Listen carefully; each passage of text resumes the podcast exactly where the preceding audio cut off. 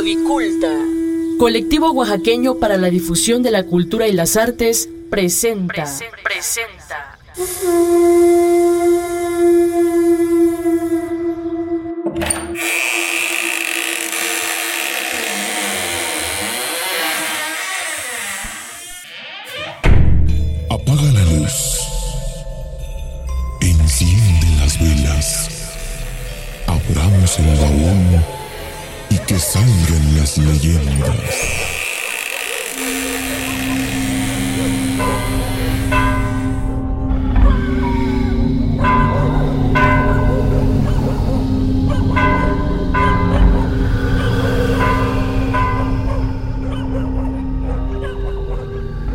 Los cerros, guardianes del tiempo, testigos presenciales de miles de historias que esperan pacientes a ser contadas.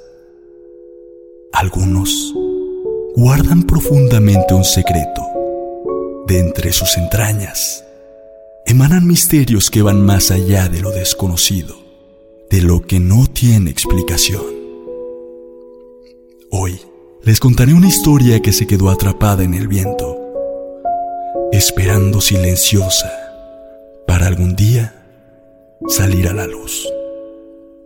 Ese día por fin ha llegado. Pues hoy les contaré la historia del contrato de Esteban.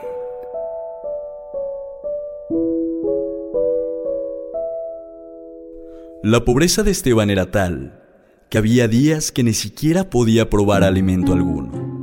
No era que fuera un hombre perezoso, es que la revolución te daba solo dos opciones.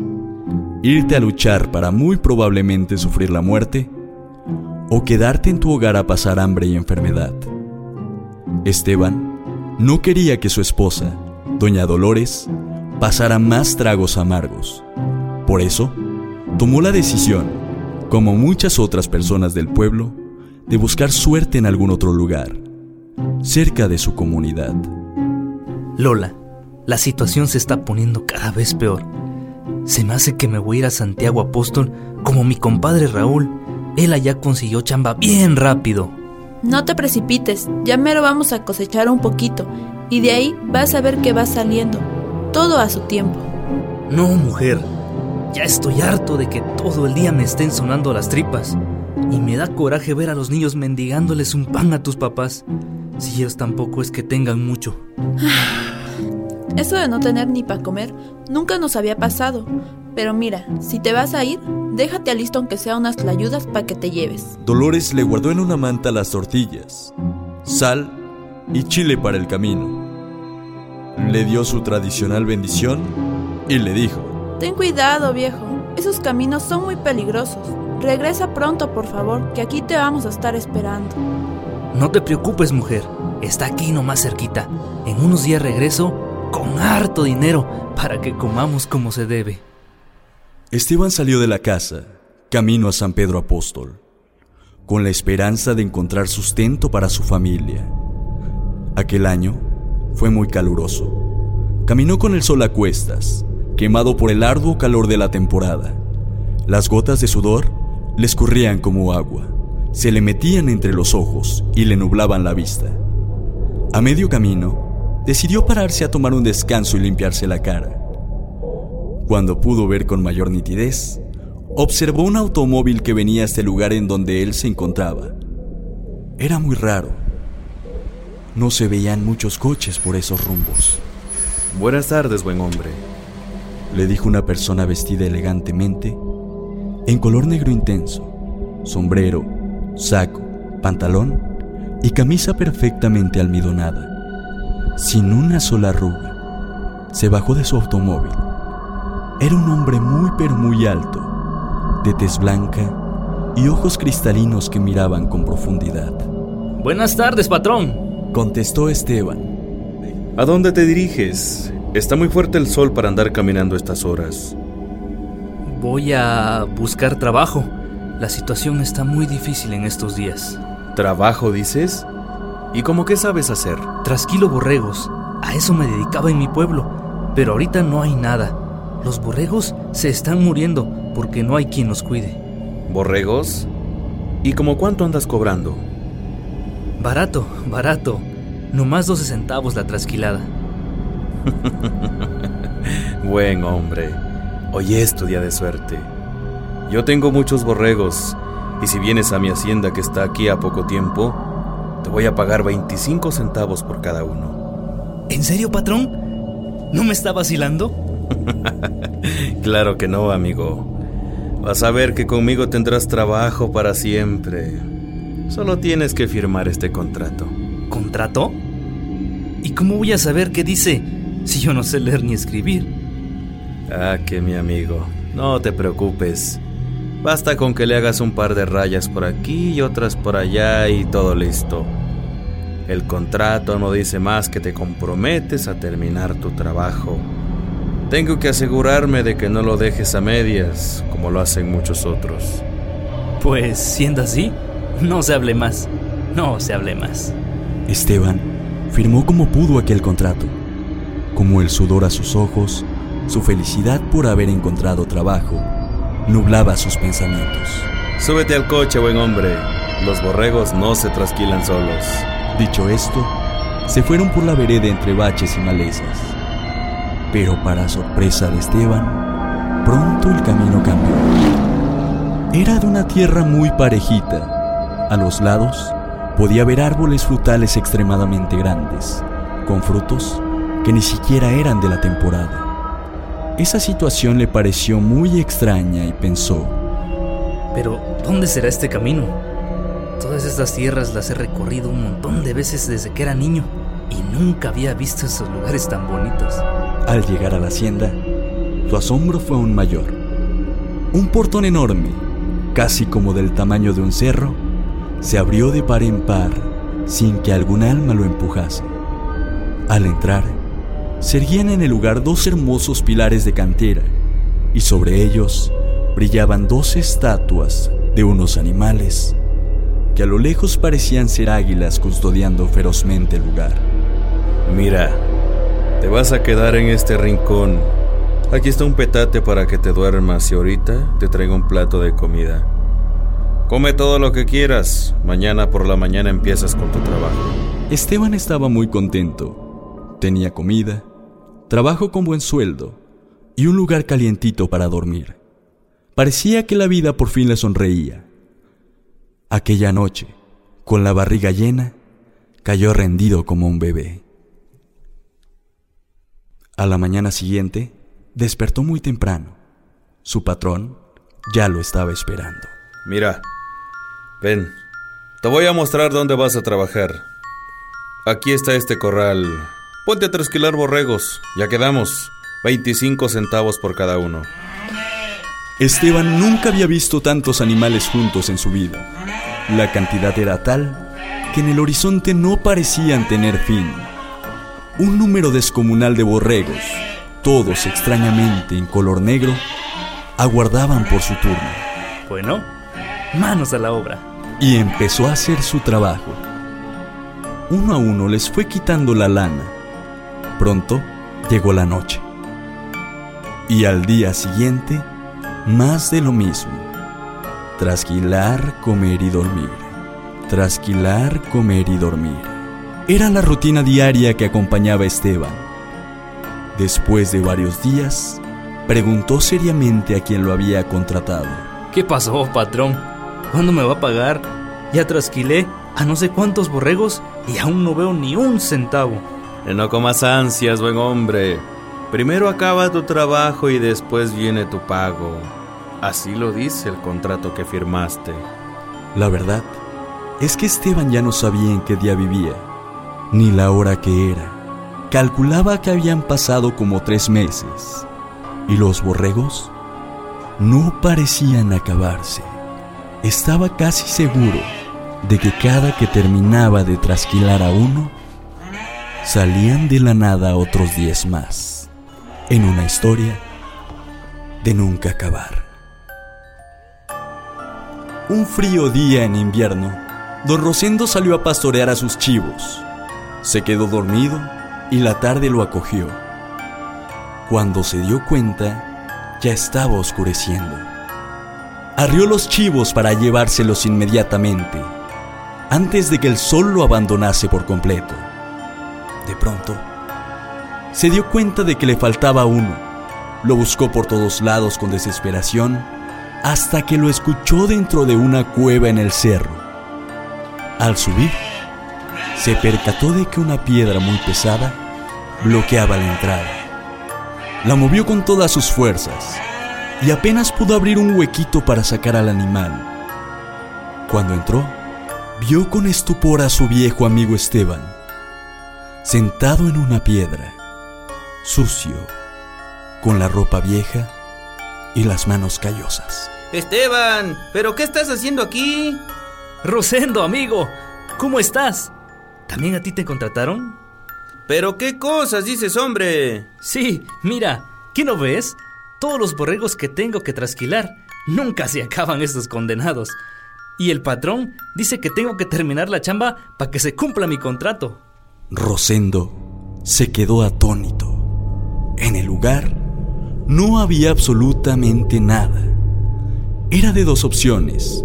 O las historias que contaban los abuelos eran ciertas y el cerro estaba encantado, o Esteban se había vuelto completamente loco. Entró en él un miedo indescriptible. Vámonos, vámonos Esteban. Este lugar le pertenece al maligno. Vámonos. Esteban se paró inmediatamente y corrió junto a su amigo. Pero antes de cruzar por debajo de la piedra, se detuvo por completo. Este me ha de querer robar el trabajo. Por eso me dice que me vaya. Ese Rosendo, desde que lo conozco, siempre ha sido así de ventajoso. Pero que se vaya él solo. Yo me quedo. Al otro lado de la piedra, Rosendo gritaba con desesperación. Esteban, Esteban, vámonos. Sal de ahí. Esteban. Pero Esteban nunca salió. Siguió trasquilando borregos, comiendo, durmiendo en su petate y pensando en todo el dinero que llevaría a su casa con lo que le iba a pagar el patrón cuando el contrato por fin concluyera. Muchos días de frío, calor y lluvia pasaron. Las hojas de los árboles cayeron una y otra y otra vez. La mirada de aquel hombre estaba cada vez más perdida. La soledad lo empezaba a conmocionar. En alguna de las ocasiones en las que Esteban paraba de trabajar para comer un poco, sintió una terrible resequedad en la garganta. Empezó a toser inconteniblemente. Al pararse como un desesperado, tiró el vaso con agua que portaba en la mano. Sin saber qué hacer, corrió con dirección al cristalino riachuelo que corría por el lugar. Para intentar pasar la comida dorada en su garganta, tomaba el agua con las manos y la sorbía rápidamente.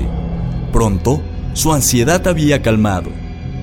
Se paró tranquilo y sin preocupación para disponerse a continuar con su ardua labor. Fue entonces que algo llamó verdaderamente su atención. Al observar su reflejo sobre el agua, se percató de que su barba llegaba casi a tocar el suelo. Su cabello era totalmente blanco, largo y enmarañado.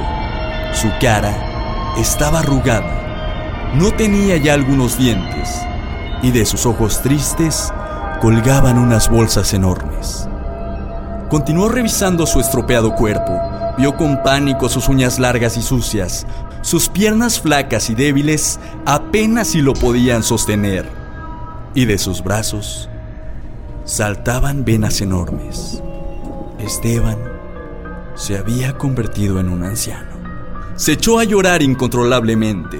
Pensaba en Dolores, su esposa, en sus hijos. Ya no los habría visto crecer. ¿Estarían vivos al menos? Se preguntaba continuamente qué era ese lugar en el que se encontraba. ¿Qué demonios es esto? Gritaba desconsolado. Un recuerdo abrió por un instante su mente. La piedra por la que había salido antes su amigo Rosendo, ¿dónde se encontraba? Tomó su plato de comida por si le daba hambre en el camino y buscó de un lado a otro. Después de un tiempo, llegó hasta el anhelado lugar. Sus brazos enclenques lograron mover la roca con más desesperación que fuerza. Esteban por fin pudo ver la luz del sol que penetraba profundamente en sus pupilas. Se encontraba en lo más alto de un cerro conocido como el Picacho en la comunidad de San Pedro Mártir. El paisaje ya era totalmente distinto. Ahora, algunos carros transitaban por el camino. Divisaba casas en tierras que antes se utilizaban exclusivamente para cultivo. Era un panorama muy diferente al que dejó aquel día en que firmó el contrato.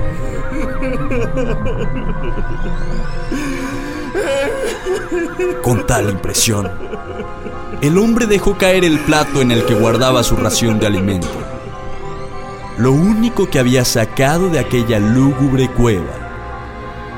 Cuando azotó en el suelo, se percató que lo que antes parecían ser huevos cocidos y frijoles eran dedos mutilados. Comenzó a sentir un tremendo nudo en la garganta. Corrió con todas sus fuerzas. Atormentado y desmoralizado, llegó hasta su pueblo natal y entró a la primera casa que le pareció conocida. Era la barbería de su compadre Maximino, quien a sus 70 años continuaba utilizando las tijeras con maestría. Compadre, compadre, ¿qué no me miras? ¿Qué no sabes quién soy? Discúlpeme, señor. Los ojos ya me fallan un poco. Pero si dice usted ser mi compadre, dígame cuál es su nombre. Soy yo, Esteban. Esteban, milagro del Señor. Pero ¿qué te has hecho, hombre? Hace más de 30 años que te fuiste de aquí sin dar señales de vida. Siéntate, siéntate. Te voy a quitar esas barbas y esos pelos. Así aprovechamos para que me cuentes qué pasó contigo. Mientras le cortaba el cabello, Maximino el barbero le dijo con profunda tristeza. Perdóname que te lo diga de esta forma, pero prefiero ser yo quien te dé las malas noticias. Debes reconocer algo. Dolores, tu mujer, siempre te guardó respeto. Tenía la esperanza de que algún día vería tu figura a lo lejos y correría con los niños a darte un abrazo. Ese día es hoy. Pero desafortunadamente Dolores se nos adelantó en el camino hace más de un año. ¿Y mis hijos? Ellos están bien. Los dos se fueron para Estados Unidos porque aquí no hay nada bueno. Siguen muy tristes estas tierras, como cuando te fuiste. Aunque veas todo muy diferente, la pobreza continúa refundida en nuestras casas. Pero dime, ¿tú dónde estabas? Ay, Maximino, si te contara. Los dos amigos continuaron hablando de todas las peripecias que el patrón le había hecho pasar a Esteban. Después de varios minutos, con lágrimas que brotaban de sus ojos y una sensación de tristeza y dolor, aquel hombre ya sin barbas y con el cabello recortado, salió de la peluquería más triste que nunca. Había perdido los mejores años de su vida trasquilando borregos para un desconocido, para un demonio. En su interior, aún sentía mucho miedo, porque no sabía en qué lugar ni con quién había estado. Corrió entonces a ver al padre en la iglesia, le contó todo bajo secreto de confesión, en una tarde para variar lluviosa. El presbítero le dijo que no había sido el único engañado por el maligno que muchas personas caían en el cerro del Picacho con mentiras y calumnias, para perderse y nunca volver a salir. También le insinuó que podría haber una solución para todas aquellas almas perdidas. La tarde siguiente, Esteban, el presbítero, y un grupo de valientes hombres subieron a lo más alto del cerro del Picacho. En la punta del cerro, pusieron una enorme cruz para que el maligno fuera alejado del dramático sitio. Cuando regresaron al pueblo, envueltos en júbilo y alegría por haber ganado la batalla al rey de las tinieblas, se percataron de un extraño detalle. ¿Esteban? No sé. ¿Que no venía a tu lado? No, yo vi que venía hasta atrás. Esteban había desaparecido. Los pobladores regresaron desesperados a buscarlo. Recorrieron todo el lugar y sus alrededores. Hicieron grupos para la búsqueda que se extendió por días, semanas, meses. Pero nada. Parecía como si el cerro del Picacho se hubiera tragado al trasquilador de borregos.